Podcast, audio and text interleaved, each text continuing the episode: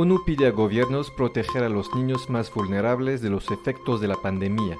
OPS enviará más de 4 millones de pruebas de COVID-19 este mes.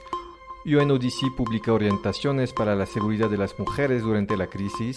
ONUDH pide respetar el derecho de los migrantes a regresar a su país. OMS recuerda que gobiernos deben prohibir la venta de animales salvajes.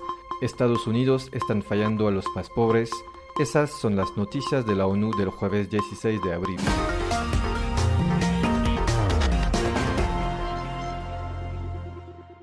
El secretario general de la ONU, Antonio Guterres, recordó hoy en un mensaje que la lucha contra el COVID-19 afecta más a las niñas y a los niños y adolescentes que viven en barrios marginales, en campamentos de refugiados o los que están en zonas de conflicto. También para los niños con discapacidades o los que están recluidos en instituciones o centros de detención. El director adjunto del Departamento de Emergencias de la OPS, Sylvain Aldigeri, afirmó en conferencia de prensa que la semana que viene la OPS enviará 1.5 millones de pruebas y 3 millones más de pruebas antes del final de abril a países de América para fortalecer la red de vigilancia de los laboratorios de los Estados miembros. Sin embargo, es importante que los países planifiquen la ampliación de su red a través de nuevas máquinas y máquinas existentes en los hospitales y las clínicas, informó el experto. Las medidas de distanciamiento social que previenen la propagación del virus en México se ha convertido en un factor de riesgo para mujeres víctimas de violencia de género en el entorno familiar, advirtió la Oficina de las Naciones Unidas contra la Droga y el Delito. La UNODC, por sus siglas en inglés,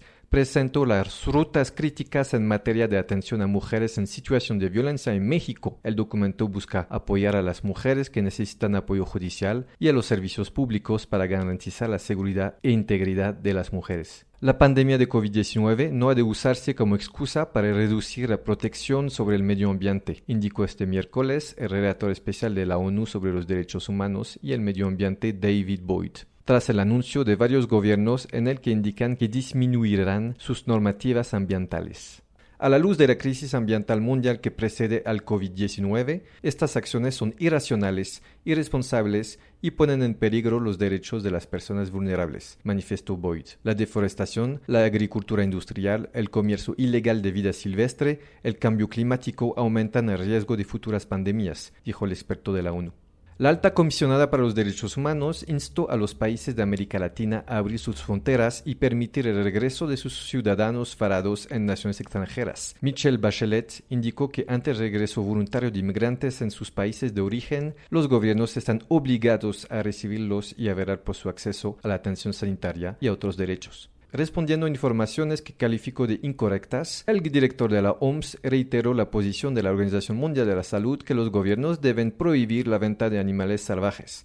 Todos los mercados de comida tienen que cumplir con sistemas de regulación estrictos, estándares de limpieza exigentes, higiene y seguridad para poder estar en posición de retomar gradualmente sus actividades, dijo Tedros Adhanom Ghebreyesus. El virus se detectó en diciembre y se cree que se originó en un mercado de la ciudad de Wuhan que vendía animales salvajes para consumo humano.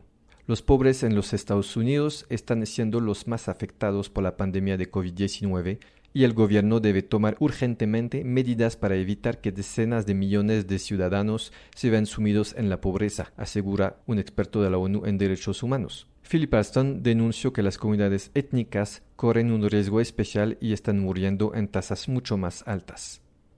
Benjamín Fernández, Centro de Información de las Naciones Unidas en México.